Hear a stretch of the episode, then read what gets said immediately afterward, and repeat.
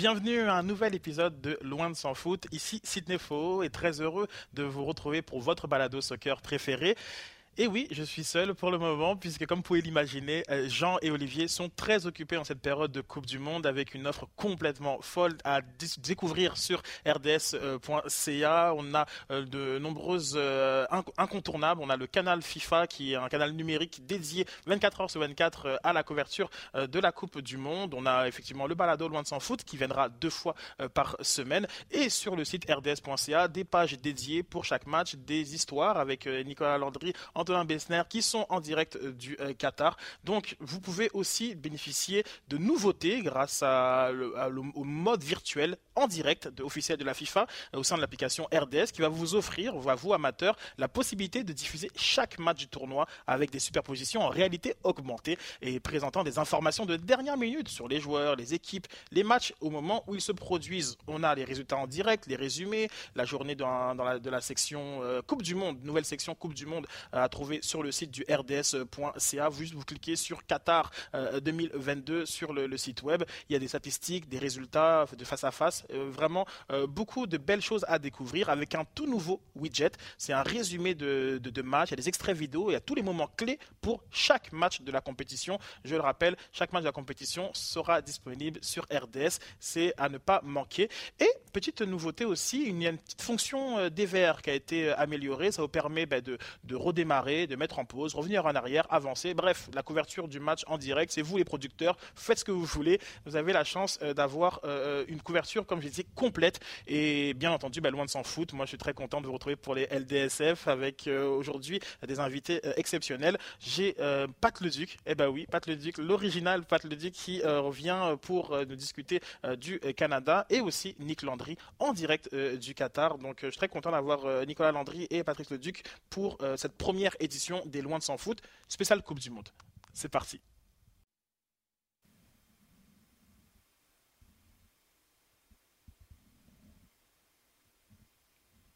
Bienvenue chez toi, Pat. ouais, merci. J'ai plusieurs maisons. Hein? T'es de retour euh, au Bercail à Loin de s'en foot. l'impression d'être chez moi. Ça fait longtemps qu'on n'a pas entendu euh, ta voix dans le, dans le balado. Ouais, non, mais, mais écoute, euh, ça me fait plaisir d'être de retour, puis c'est une occasion spéciale quand même, une fois aux quatre ans. Exactement, la, Coupe du Monde, première Coupe du Monde dans, le monde arabe, euh, on a qui a eu qui lancé euh, son ses activités avec le match Qatar-Équateur. Qu'as-tu pensé d'ailleurs du match d'ouverture Peut-être un petit peu une deuxième mi-temps pas à la hauteur des, des, espoirs de la première, peut-être? Ah, Écoute, j'étais un peu déçu du manque, d'équilibre entre les deux équipes. J'étais déçu du Qatar. Euh, par rapport à la performance sur le terrain, là, strictement parlant. Je m'attendais à plus, je m'attendais à, à, voir les qualités d'une équipe qu'on avait vue quand même performer de façon correcte à la Gold Cup l'an dernier. C'est pas le même enjeu, c'est pas la même compétition, mais quand même, on, voyait une équipe qui était capable d'attaquer, de marquer des buts. On n'a rien vu de ça euh, face à l'Équateur.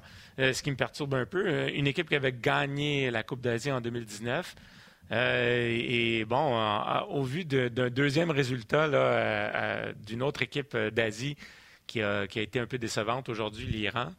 Ben, je ne veux pas en tirer des conclusions trop vite, mais je me dis, est-ce que, les équipes d'Asie, on, les a surestimées? Peut-être que d'autres nous feront mentir, mais jusqu'à maintenant, la tendance, ça semble être un écart entre entre ces, formations d'Asie qui, qui, traînent la patte un peu euh, en début de tournoi. Mais on l'avait déjà vu en, Russie avec euh, ce, nombre impressionnant d'équipes européennes euh, dès les quarts de, finale. Et la tendance allait dans ce sens-là aussi un petit peu au Brésil, même si les équipes sud-américaines avaient quand même plutôt bien fait durant la compétition. Mais ce sera à surveiller, sachant que ce n'est pas nécessairement aussi la meilleure crue des équipes africaines. Donc il y a peut-être un débalancement à ce sujet. Euh, ben D'ailleurs, ben, j'allais te poser une question sur les attentes que tu avais par rapport à cette euh, Coupe du Monde, euh, que ce soit au niveau du, du, jeu, au niveau des, de, stars ou de, de, joueurs qui peuvent émerger. comment toi tu vois cette Coupe du Monde? Ben, oui, je m'attends à, l'émergence, comme à chaque Coupe du Monde, de, certains joueurs et peut-être de certains pays qu'on n'attend pas. le, calendrier, le, fait qu'on joue en, hiver pour nous, en novembre, euh, novembre et décembre, Je pense que ça, c'est une variable, un peu comme on avait eu une variable en 2002 lorsque la Coupe du Monde s'était déroulée en Asie. Mm-hmm. La première fois qu'on sortait des sentiers battus, et euh, les, pays favoris avaient eu beaucoup de mal à s'adapter. La France n'avait pas passé le premier tour, on était champion en titre. C'est vrai. Euh, le Portugal avait été surpris euh, lors de la phase de groupe. Et, en fait, les, pays européens qui avaient bien fait, seulement l'Allemagne, l'Espagne s'en étaient sortis, mais sinon, on, avait eu plusieurs des ténors qui avaient mal négocié ce tournoi en Asie. Et là, ben, c'est un peu un, phénomène semblable. On s'en va au Qatar à une autre période de l'année. Est-ce que des pays comme euh, l'Amérique du Sud, on n'a pas encore vu, euh, l'Argentine et le Brésil euh, commencer le tournoi, ils sont favorisés par les, parieurs. Mm-hmm. J'ai l'impression qu'ils ont des arguments sur le terrain, mais aussi en termes de, capacité à s'adapter à des conditions différentes des grands championnats européens, des, des, conditions qui sont différentes de la Ligue des champions et peut-être là donc euh, être capable donc de, faire de meilleures performances. Euh, mais, mais, bon, voilà, je, c'est une, une, hypothèse. Ça restera à vérifier au cours du tournoi. On espère aussi que ça peut être la Coupe du Monde des, jeunes. Hein. Tu sors du match euh, Angleterre-Iran avec un buteur en Bellingham qui, voilà, qui, bat tous, les, tous les records. Est-ce que penses-tu que, pareil, un peu d'émergence, qui peut faire partie de ces, de ces pépites qui, qui vont se révéler un peu à la planète? Bellingham, il est attendu, déjà connu euh, par les Allemands parce qu'il joue dans le championnat de Bundesliga avec Borussia Dortmund. Euh, premier buteur, je pense que ça, c'est un, signal assez clair, 19 ans.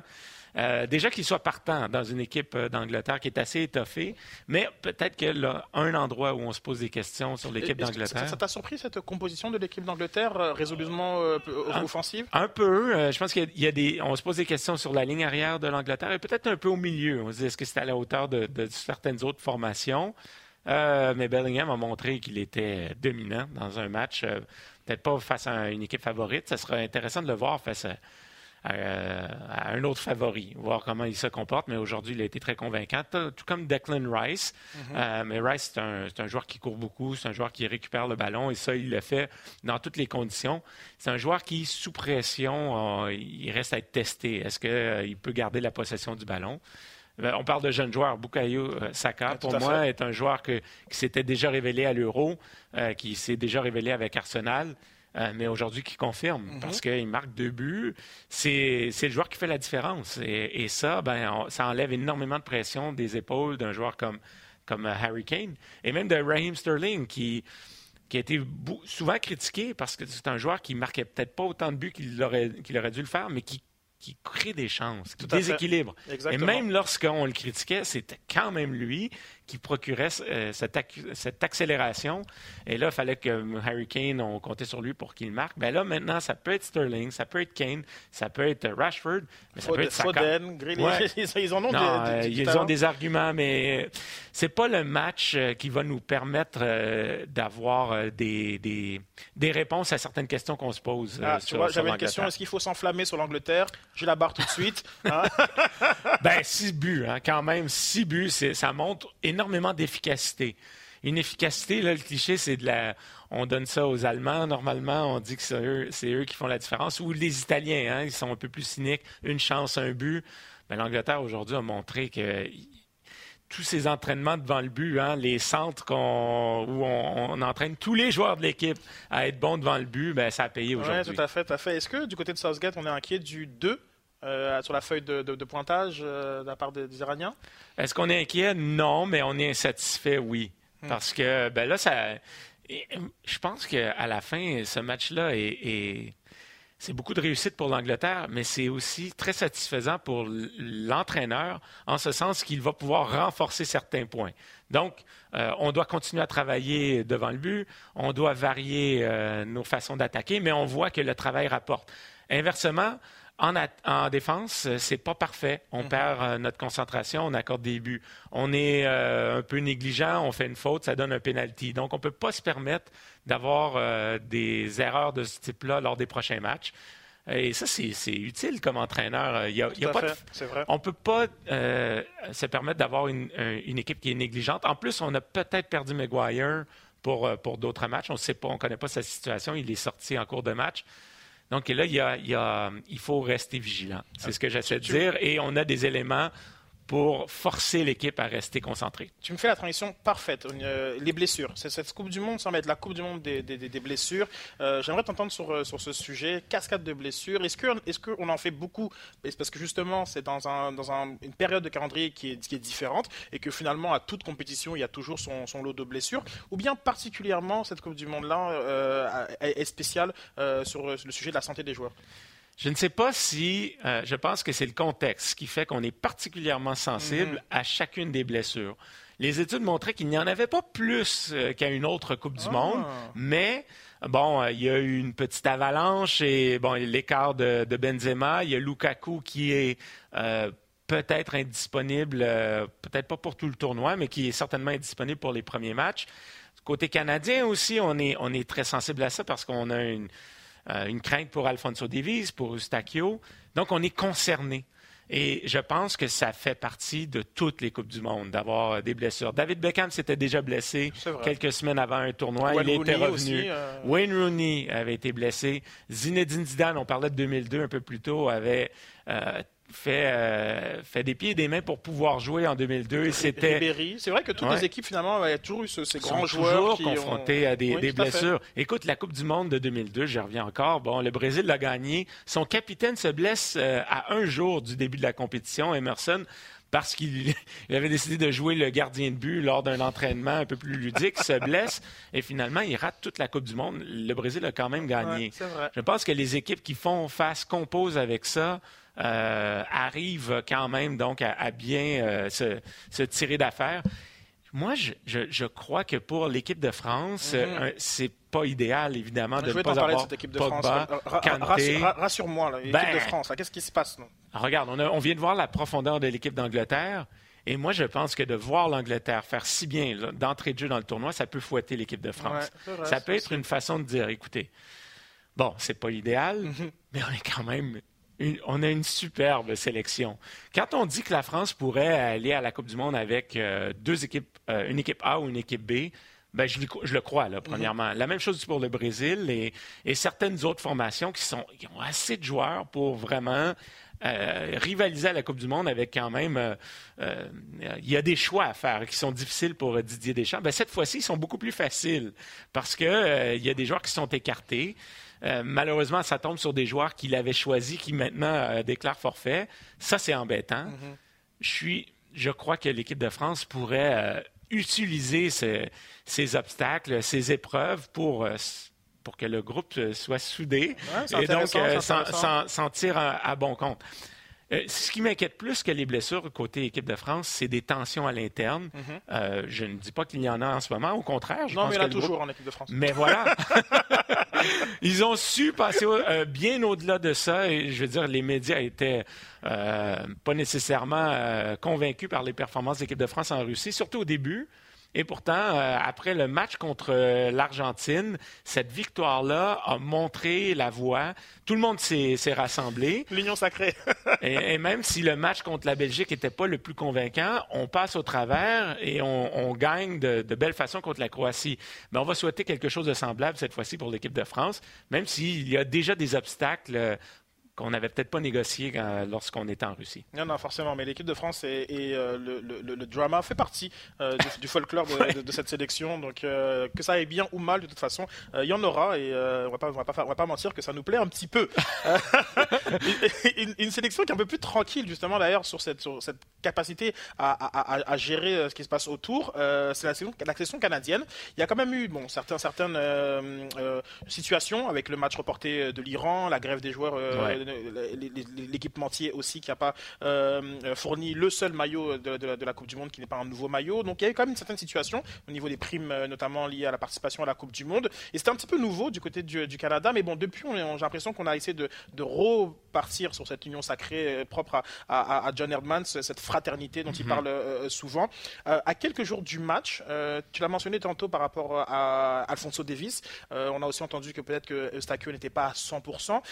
comment toi tu tu, perçois cette, équipe, euh, que ce soit en termes de justement de à la fois des attentes face à une Belgique sans Lukaku, son état de forme aussi, sa composition, comme, comme ce sont tes premières observations euh, à quelques jours du match contre la Belgique ben, Comme toutes les formations qui sont à la Coupe du Monde, on doit négocier avec les épreuves qui, qui, se présentent devant nous. Dans ce cas-ci, ça se pourrait que ce soit les blessures, ça se pourrait mm-hmm. euh, que Davies, on doit faire un choix. Est-ce qu'on le ménage? En sachant que c'est une blessure musculaire ou une gêne musculaire qu'il a? On doit se dire à chaque jour qu'il ne joue pas à 100% il est sur le il se rapproche d'une récupération complète. Donc, il y a peut-être euh, cet argument où on se dit, ben, si on n'a pas besoin de l'utiliser, euh, gardons-le pour euh, les deux prochains matchs où ça pourrait être déterminant. En même temps, on sent que la Belgique n'est pas dans un, très bon moment. Ils viennent de perdre un match amical, un match amical, mais quand même, euh, on, est sans Lukaku, qui n'est pas non plus lui dans une grande à, forme. à l'Égypte de Mohamed Salah. On a perdu contre l'Égypte. Bon, euh, et, tout ça pour dire que on peut y croire côté canadien. On peut croire qu'il y a un match nul à aller accrocher ou même une victoire surprenante qu'on peut jouer si on joue de la même manière que l'Égypte. Et on a, les, on a les atouts pour le faire. Même si Davies ne joue pas, on peut jouer en profondeur. On a un marqueur avec Jonathan David qui a déjà joué en Belgique. On a un Tejan Buchanan qui est aussi rapide, euh, sinon... Et qui est en Belgique. Oui, qui est aussi en Belgique. Donc, euh, il y, a, de quoi, euh, disons, attaquer. Mm-hmm. Bon, mais après, c'est qu'on n'a jamais vu le Canada contre une équipe aussi redoutable que l'équipe belge. Tout à fait. Euh, c'est ça qui est intéressant, c'est de voir où est-ce qu'on en est. On, on s'est mesuré à des équipes comme l'Uruguay dernièrement dans un match amical. Puis on, l'a vu euh, se, faire punir sur les actions. Euh, Exactement. On, a, on a bien joué. Hein. On a été capable de, de faire notre jeu, d'avoir la possession, de créer euh, des, occasions en construction, pas seulement sur contre-attaque. Donc, il y a une satisfaction de ce côté. Mais, mais l'Uruguay est une équipe qui se spécialise justement dans les contre-attaques. Et là, là quand tu as Darwin Nunez, tu as, Luis Suarez, euh, ils profitent d'une occasion et ils te font payer. Et on a, monté qu'on, est, on a montré qu'on était un peu fragile euh, côté défensif canadien. On n'a pas été testé de cette manière-là en CONCACAF. peut-être à l'occasion par les États-Unis et par le Mexique. Mais on s'en est sont moins redoutables offensivement. moins pesant. tout à fait. Et puis je suis euh, d'accord avec toi sur cette lecture du match. Je pense que l'Uruguay n'a pas fait grand-chose, mais bon, le, coup franc était d'une qualité extraordinaire, puis la tête de Nunez sur Johnston euh, aussi, et c'est un peu le haut niveau. Mais l'Uruguay euh, ne fait jamais grand-chose et arrive quand même à gagner. Mais l'Uruguay est habitué de jouer de cette manière parce que pour se qualifier en Amérique du Sud, Déjà, lorsqu'on fait un déplacement dans des pays qui ne sont pas favoris, mais qui sont en altitude, comme la Bolivie, comme l'Équateur, il faut savoir jouer selon les atouts qu'on a. On a un bon bloc défensif et on a des bons attaquants. L'Uruguay a fait ce coup-là depuis, depuis 2010 euh, euh, à la Coupe du Monde. C'est une équipe qui, qui a une résilience. Euh, il, y a, peu d'équipes qui sont aussi combatives que, que ne l'est. Penses-tu que ça peut être la, formule pour le Canada? Je, m'interroge là-dessus. Oui, on veut avoir cet argument. On veut être une équipe qui est dure à battre. On veut avoir l'étoffe euh, canadienne qu'on a au hockey. Mais on veut montrer qu'on on est un peu plus sophistiqué aussi. Mm-hmm. On a des joueurs qui jouent en Europe maintenant. Et ça, c'est une ambition qu'on n'a jamais eue avant au Canada. Euh, elle nous a bien servi dans la campagne de qualification. Maintenant, il faut savoir doser. Est-ce que de sortir ce grand jeu-là devant la Belgique, ça ne va pas être euh, contre-productif? Moi, c'est une crainte que j'ai. Euh, d'une part, on doit se dire, on est John Herdman, on veut que les joueurs arrivent sur le terrain et disent, allez, on joue, on n'a peur de rien, on n'a rien à perdre. Mais si on est naïf et que défensivement on, flanche euh, et que la Belgique, même sans offrir une grande performance, nous bat, on va avoir des regrets. On va avoir des regrets. Donc, écoute, j'ai j'ai refait mes calculs, euh, Sid. Je m'étais dit que quatre points seraient probablement suffisants pour euh, se qualifier. C'est limite. Je pense que dans un groupe où si on n'obtient pas un résultat lors du premier match et que la Croatie gagnait, par exemple, mhm. euh, ou encore que le Maroc gagne, ben c'est que là, on va être en retard après le, premier match et on va se mettre sous pression. Donc, et, là, je ne m'attendais pas à ce que la Belgique affiche un petit moment de faiblesse avant le début du tournoi. Je m'attendais à ce qu'on soit convaincant lors du, dernier match. Donc, je me dis, bon, peut-être qu'on joue les cartes différemment là, si on est John Oui, c'est vrai que la Belgique n'est pas aussi performante que je m'attendais. Elle avait quand même un statut de top favori qui, tout, tranquillement, pas vite, en train de, tomber plus vers outsider.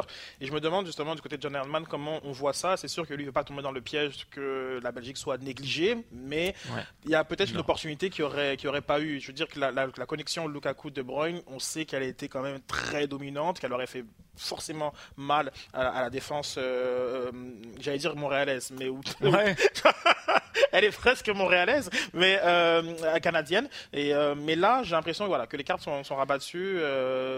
Michi Batshuayi, c'est pas c'est pas c'est pas pareil. C'est d'autres qualités, mais voilà, je me pose une question. Est-ce qu'il y a un coup à jouer? Oui, mais Sid, je pense que le début de match va on a beau se dire qu'on a été premier en CONCACAF, on a beau se dire que on se prépare depuis quelques semaines, on s'est acclimaté, on a fait des matchs euh, de, préparation, mais c'est quand même la Coupe du Monde, la première fois en 36 ans, c'est le premier contact avec ce niveau de compétition pour bien des joueurs. Donc, il faut euh, y aller une minute à la fois, une action à la fois, se rassurer, je dirais, avec chacune de ces premières actions, jauger un peu l'adversaire et ensuite euh, se rappeler que le ballon est rond et qu'on est capable de compétitionner. J'allais t'amener à ça, peut-être pas trop y penser finalement que c'est la Coupe du Monde, essayer peut-être de faire abstraction de, de, tout ça. Je ne sais pas à quel point c'est faisable. On a vu avec le, Qatar, ça fait 10 ans qu'ils se préparent et l'impression que mentalement les joueurs sont complètement écroulés. Euh, je pense pas qu'ils étaient au niveau. L'Équateur a fait son match, pas de problème avec ça, mais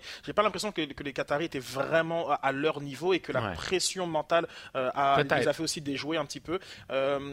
Est-ce qu'on peut faire abstraction de ça? Est-ce que ce sera le, travail de John Herman euh, à la veille de, ce match? J'ai été impressionné par le Canada lors de la rencontre contre le Mexique, pas celle à Edmonton, celle au Stade Azteca. Un match nul, mais un match, nul que le Canada a dominé. Mhm. Un match nul où on a fait vaciller le, Mexique à, plusieurs reprises et, on a affiché un peu la, couleur de la nouvelle équipe canadienne. L'identité était là. Et ça, je me dis, bon, ça, c'est, ça donne confiance. On n'aura pas peur de, euh, d'aller euh, à, l'assaut euh, d'une équipe comme la Belgique, même si on avait tiré de l'arrière dans ce match-là contre, contre le Mexique. mais il y a une chose que je veux dire, c'est qu'on, pour plusieurs joueurs canadiens, c'était pas la première fois qu'on mettait les pieds au Stade Azteca. C'était, c'était, on, on, connaissait un peu notre adversaire. Là, la Belgique, c'est nouveau. Donc, si on ça ça commence pas aussi bien que prévu. J'ai hâte de voir comment on va réagir. La réaction des joueurs. Mais c'est ce qu'on souhaite, c'est ce qu'on veut maintenant, c'est qu'on va être une équipe canadienne qui a son mot à dire sur la, scène internationale. Donc, euh, il y a des, des apprentissages à faire. Donc, ben écoute, je pense qu'on va avoir une équipe préparée et c'est palpitant, c'est ce qui est excitant. On a très très hâte de voir ce que ça va donner. J'ai reçu quelques questions euh, lorsque j'ai annoncé que j'avais la chance de t'avoir en, émission. Euh, David Perrault qui euh, me pose une question un peu prospective pour toi, Pat. Voyez-vous plus ou moins de Québécois sur l'équipe nationale en 2026 Ouais, ça, c'est une projection. Écoute, euh, qui aurait cru qu'Ismaël Koné serait à la Coupe du Monde en 2022? Même pas lui, je pense. Donc, euh, oui, ben, euh, en toute franchise, je, ne le, je ne le connaissais pas il y a quatre ans. je l'ai connu dans les dernières années. mais c'était difficile, pas impossible, mais dur de croire qu'il aurait une telle ascension.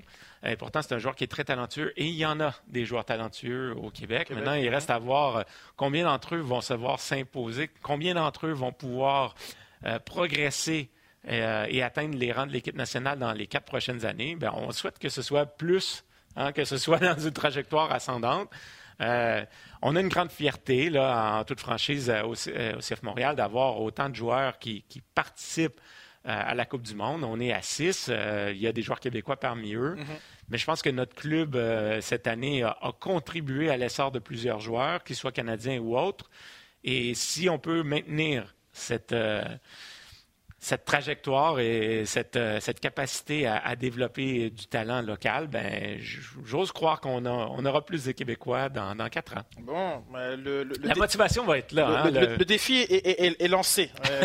trois, James, Ismaël et, et Sam allez, Et puis, ben, on, a, on, a, un Maxime Crépeau qui va être extrêmement motivé de, de revenir à la Coupe du Monde. Et puis, ben, c'est ça qu'on connaît. Hein. Il y a tous ceux qui. David, moi, je t'en. 5.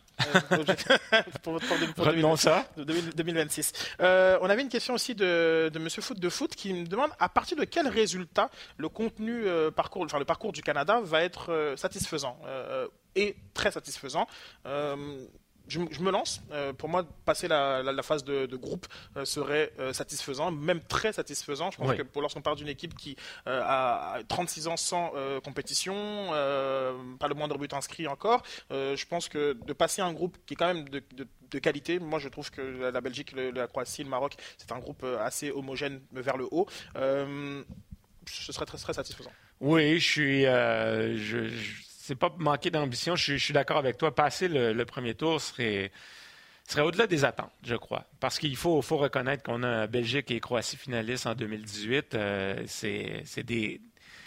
On sera surpris de ne pas avoir ou la Belgique ou la Croatie au tour suivant. en tout cas, au côté européen, c'est certain. Euh, maintenant, euh, il faut y croire côté canadien.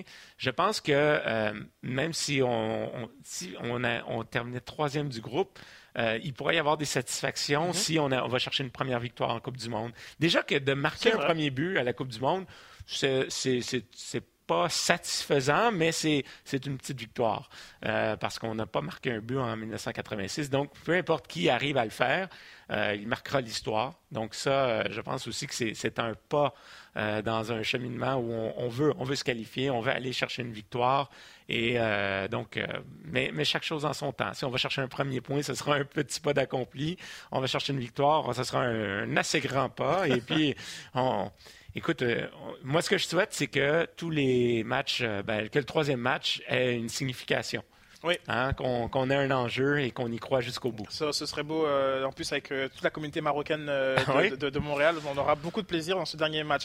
Pat, je te remercie énormément. on va faire de nombreuses éditions de Loin de s'en foot durant cette Coupe du Monde. Maintenant, tu connais le chemin. J'espère que je pourrai jaser avec toi à plusieurs reprises d'ici à la compétition. je te souhaite une bonne compétition. Combien de matchs environ au 25. 25. 25. Ouais.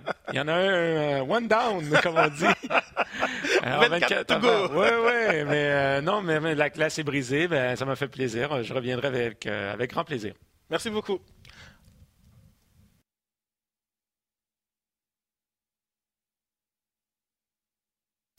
Je vous avais promis des belles surprises à l'émission Loin de s'en foot et euh, j'ai la chance de m'entretenir avec Nicolas Landry en direct du Qatar. Nick, comment ça va? Très bien, ça va et toi? Oui, très très bien. Euh, donc, euh, bah, très euh, curieux, excité à, l'idée de te parler sur place. tu es arrivé quand au Qatar? Ouf, donne-moi un instant, je suis mêlé dans mes journées, puis avec le décalage horaire en plus. Je suis arrivé mardi dernier. On est parti de, Montréal le lundi soir, vol direct Montréal-Doha. On est arrivé mardi soir à Doha. Donc, ça va faire une semaine demain l'excitation euh, sur place, le buzz, tu, vois que tu es dans un pays qui va couvrir la Coupe du Monde, qui, qui, qui l'héberge. Est-ce qu'on ressent ça, cette énergie sur place? Je t'avouerais que ça a pris un certain temps. Euh, j'étais perplexe à mon arrivée. Euh, les signes étaient là. On voyait qu'il y a quelque chose qui se préparait quand même. la gang d'RDS, on est logé dans West Bay, qui est, on peut dire, le district financier le, centre, le centre-ville financier de Doha, un des endroits où il y a des, les grandes tours. Et sur chaque grande tour, il y a un portrait géant d'un joueur euh, d'une équipe euh, qui va participer à la Coupe du Monde, tapissé. Alors ça, c'est quand même assez spectaculaire. Partout ici, on voyait des, rues bloquées. Tout ça, on, travaillait encore sur les installations euh, destinées au, au, rassemblement partisan. Par exemple, il y a un secteur de la ville qui s'appelle la Corniche, euh, c'est une promenade, c'est un, boulevard qu'ils ont piétonnisé pour la durée du mondial. Euh, une durée de 7 km qui relie West Bay justement au centre-ville un peu plus touristique. Euh, je suis allé faire un tour euh, dans ce secteur-là le lendemain de mon arrivée. Il y avait, il y avait, il y avait pas un chat. Alors c'était un peu bizarre. Comme je, comme je te dis, j'avais dit à Antonin, mon collègue, si tu me disais que le tournoi est terminé et qu'ils sont en train de, faire le ménage, je te croirais quasiment. On, voyait qu'il y avait quelque chose dans l'air, mais en même temps, il n'y avait rien de concret. C'était très abstrait tout ça. mais dans les jours qu'on suivi, tu voyais que progressivement, la ville commençait à s'animer.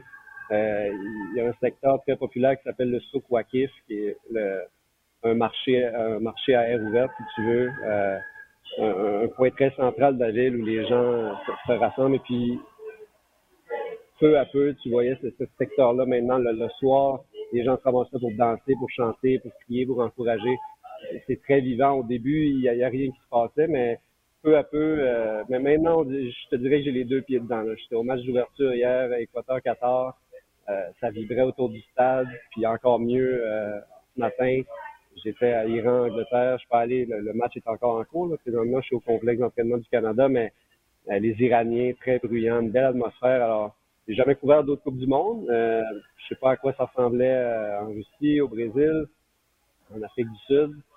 Je sais pas ça a l'air de quoi les Jeux Olympiques, mais présentement, ça, ça ressemble à l'idée que je me faisais euh, d'une Coupe du Monde. Ça sent, ça sent le soccer.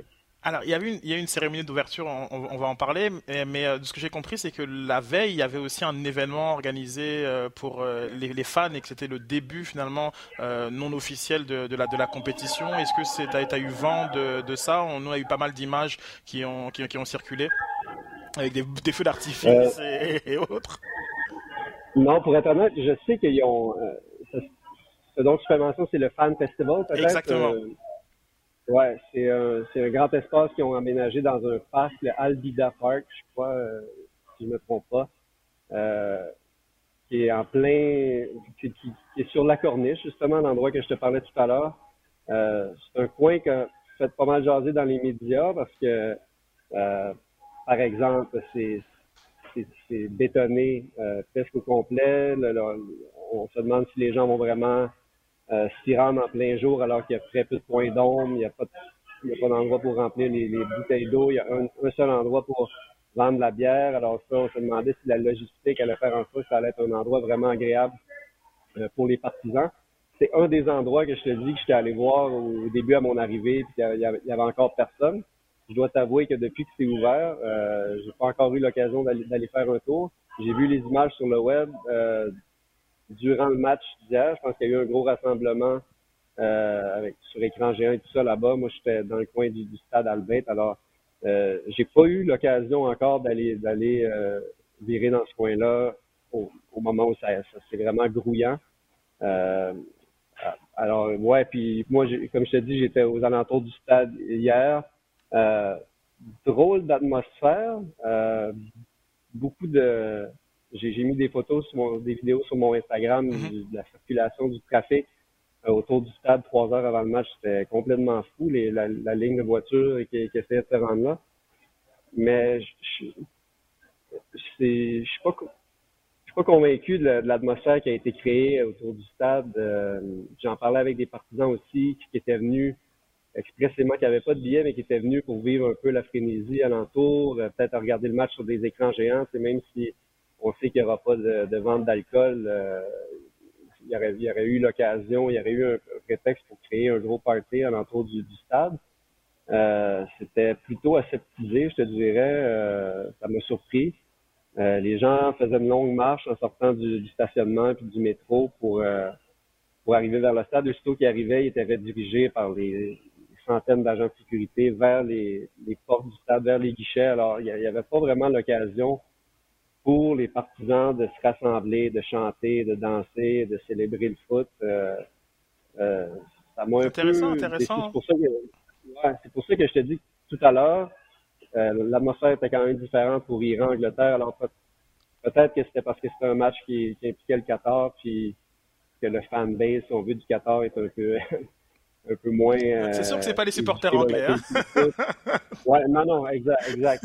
Puis, avec tout ce qui se raconte, euh, c'est-tu vraiment des supporters euh, du Qatar ou c'est des gens qui ont été euh, payés pour, pour, se montrer avec le, le de l'équipe?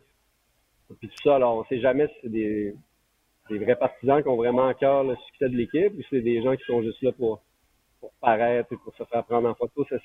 C'est vraiment un vibe bizarre. même, même, sur, même sur place, c'est difficile d'identifier, parce que c'est vrai qu'il y a eu beaucoup de discussions au sujet de, de supporters d'origine indienne, notamment. C'est vrai qu'il y a des régions dans, dans l'Inde qui sont très fans de, de soccer, donc oui, on pourrait trouver des, des, groupes organiques, mais il y a sûrement aussi de la volonté du comité organisateur de, de vendre les plus belles images possibles. je te reviens un peu sur justement cette, ce, match d'ouverture.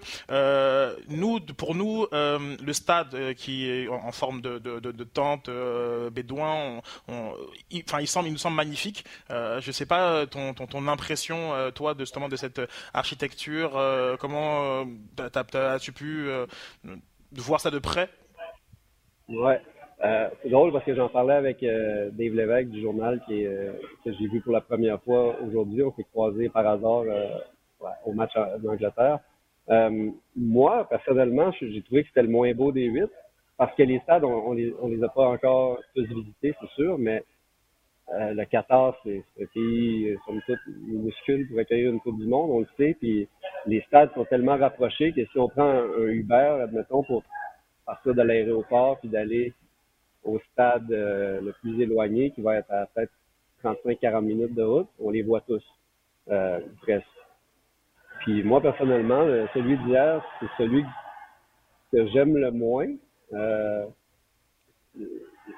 en général, comme je dis, c'est impressionnant parce qu'on roule, on peut rouler en ville, puis à chaque cinq minutes, il y a un stade qui sort de nulle part.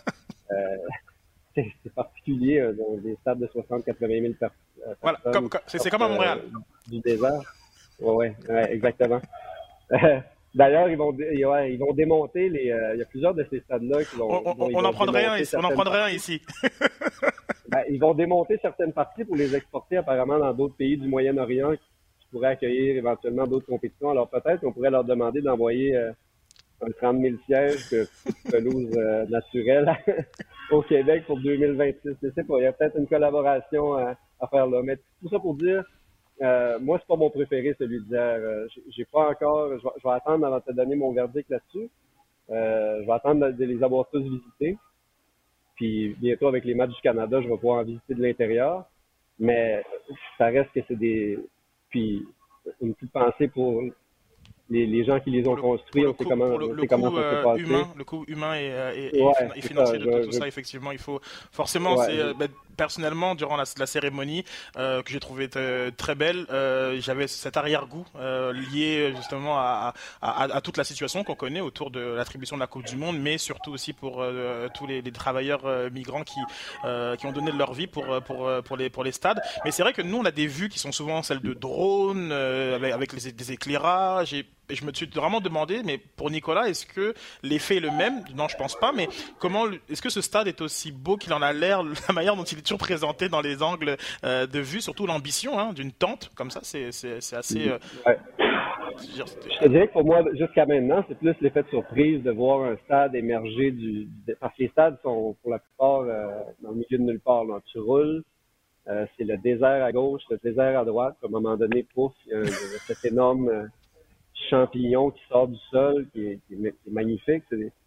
Euh, comme je dis, comme je disais, j'essaie de, je veux me garder une petite gêne avant de, de louanger les, les, les chefs-d'œuvre architecturaux en sachant comment ils ont été construits, mais ça, ça, ça reste très spectaculaire. Comme, Tout à fait. Comme puis, des, des par, ouais, puis, par, rapport aux travailleurs migrants, j'ai vu des, des commentaires quand même euh, euh, comiques et en tout cas que j'ai trouvé de que j'ai trouvé bien euh, sur les réseaux sociaux.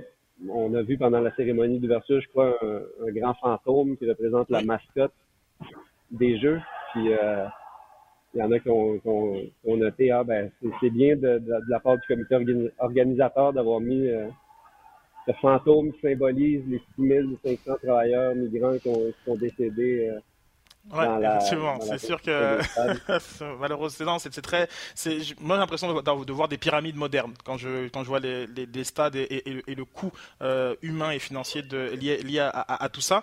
Euh, je vais te t'amener un peu sur euh, ben, notre équipe canadienne, forcément. As-tu eu la chance de, de, côtoyer un petit peu l'entourage de, de l'équipe, puisque ce soit au niveau des, des entraînements ou, et, ou, et, ou conférences de presse Qu'est-ce qu'il en est un petit peu de, tes observations? Oui, ben, les contacts euh, sont assez superficiels, c'est-à-dire que nous, on arrive ici pour un entraînement. Le, premier entraînement il y a deux jours a été, était était prévu pour 10h30 le matin. Depuis hier et avant-hier, les entraînements se déroulent plutôt le, soir. Présentement, il est, il est 18 h ici, l'équipe est en train de s'entraîner. Euh, après, on nous euh, John Erdman nous a parlé euh, il y a deux jours. Depuis, c'est deux joueurs par jour en, podium sur les en conférences de presse. Alors, on n'a pas l'occasion de passer du temps vraiment de qualité avec les joueurs, un à un pour essayer de creuser un peu et tout ça. C'est il y a une distance qui s'est créée déjà entre les, entre les médias et les joueurs. Je pense que ça aurait été quand même utopique de, s'imaginer le contraire. quand on sait que même à Montréal, dans la couverture du CF Montréal, euh, oui, il y, a une proximité qui est là, qui n'est pas ici, mais euh, c'est vraiment l'équipe est en mode business.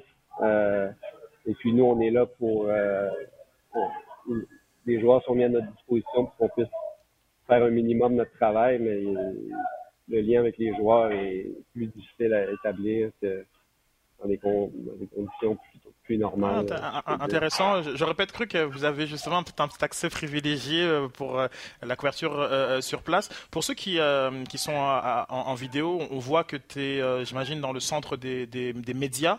Est-ce que tu, tu, côtoies de nombreux journalistes de, de, l'étranger, à, l'international? Est-ce qu'il y a des, des contacts qui, qui, se font? Je disais dans ton, dans, dans ton texte sur la journée de vendredi, journée un peu euh, sacré que tu avais échangé avec un journaliste marocain mhm. notamment, euh, indiquant que ben, le vendredi c'est comme euh, votre dimanche.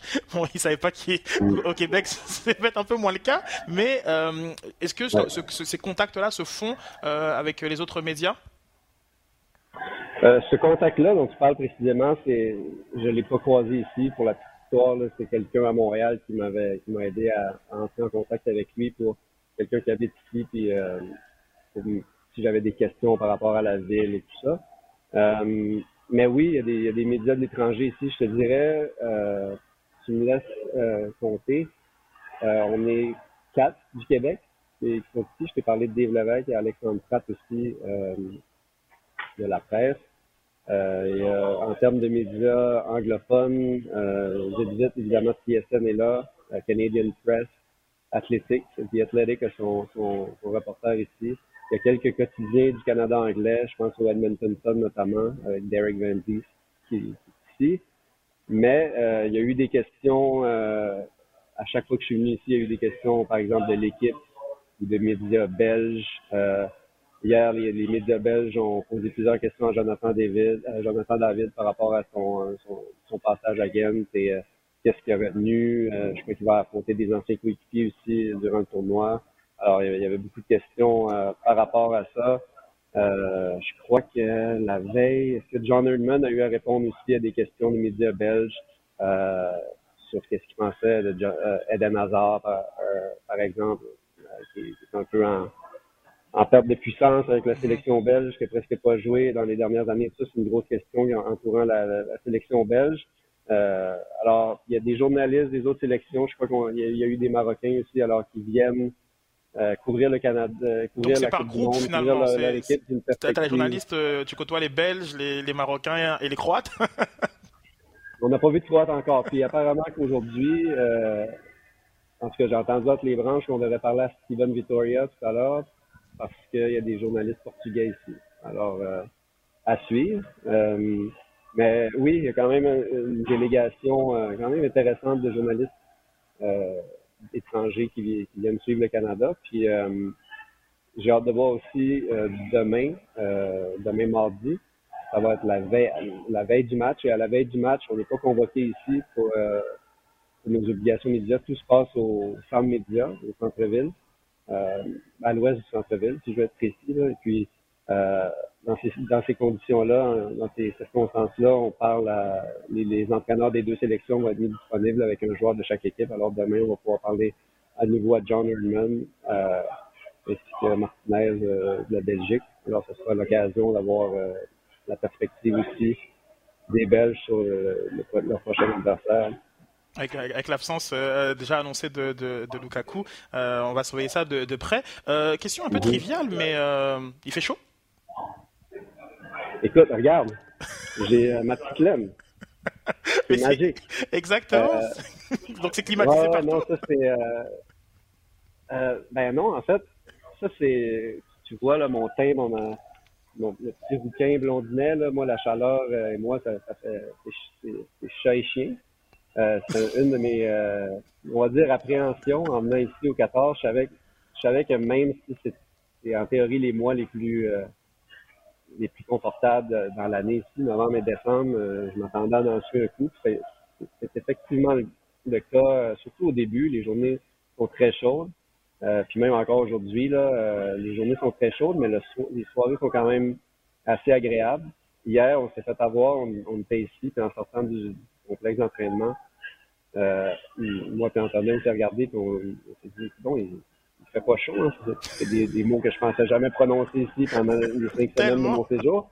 Fait que, ouais, ouais, ouais. Fait qu'aujourd'hui, je me suis amené euh, une petite veste, puis à mon grand plaisir, j'ai eu à l'utiliser. Tantôt, on était sur le bord du terrain, puis euh, il y avait une petite brise, fait que je, je l'ai mis, puis j'étais confortable, puis c'était le bonheur total. Mais la question a été posée sur une note plus sérieuse. Euh, la question a été posée aux joueurs, puis je pense que c'est une des, un des X-factors, si, on, si on veut, euh, de, ce tournoi-là, qu'on on, va apprendre à, mesure, à, mesurer les effets, parce que, euh, comme je te disais tantôt, le premier entraînement du Canada après que l'équipe soit revenue euh, de Dubaï pour son match contre le Japon était à 10h30 le, matin. C'était euh, infernal, la chaleur qu'il faisait. Puis on sait que les stades sont supposés d'être climatisés. John Ullman a dit qu'il a même entendu des commentaires de certaines personnes comme il y a eu des matchs tests, je crois, puis dans ces matchs-là, mm -hmm. Il, fait, il, faisait trop froid. Exactement, Alors, oui, c'est ce qu'on a entendu durant le, ouais, ouais, le match ouais. d'ouverture euh, où c'était euh, température ressentie un peu moins de 20 degrés et euh, à, à, des, à, des, sections il faisait froid au Qatar. bon, on aura tout entendu. Alors, alors, alors non, pour vrai. Mais je, suis curieux, curieux de voir à quel point ça va affecter les conditions de jeu, ça va affecter les joueurs sur le long terme. De, je sais pas, on sait que, par exemple, passer de, du synthétique au, au, au naturel, euh, ça peut avoir des dommages, euh, éventuellement, ça peut créer des dommages sur le corps. Est-ce que passer de s'entraîner à la, à la chaleur et tout ça, puis après ça d'aller jouer euh, à l'air climatisé, est-ce que ça peut, je sais pas, là, je divague peut-être, mais peut-être que ça va être un, dossier à suivre. Forcément, non, forcément, va, forcément, c'est. Ouais. avec l'utilisation des cinq changements aussi, qui va, qui va sûrement être un outil dans la poche des, des entraîneurs. Euh, Nicolas, merci beaucoup de tout ton temps. Euh, J'invite tous nos éditeurs. Euh, désormais, vous savez, on a la chance de pouvoir parler avec Nicolas Landry en direct du Qatar. Toutes les questions que vous avez avec l'hashtag LDSF, n'hésitez pas à lui poser des, des vraies questions d'une personne qui est sur place et qui a, qui a, qui a ce regard-là unique dont on peut, peut, en profiter au balado et à RD. Et surtout euh, bah, d'aller lire tes textes parce que euh, c'est vraiment des plongées dans une dans une culture euh, première coupe du monde dans le monde arabe. Et on est vraiment choyé de pouvoir lire tes textes sur le rds.ca donc Nicolas je te remercie énormément pour ton passage au, balado. Et, on va d'ici à, jeudi profiter de tes textes. Et on va t'en shooter encore plein de questions jeudi prochain. Tu seras des nôtres en, encore une fois pour revenir d'ailleurs sur le match Canada-Belgique euh, qui euh, va voilà, prendre toute notre attention d'ici là. Ouais, merci à toi, Sid. Euh, merci. on se voit bientôt. Puis bon show. Merci beaucoup. Salut.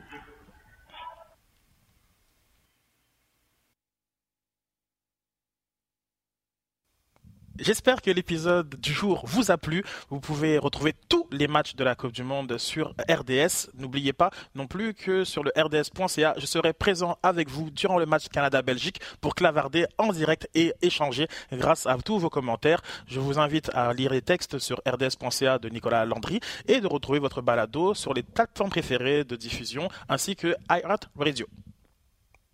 Radio.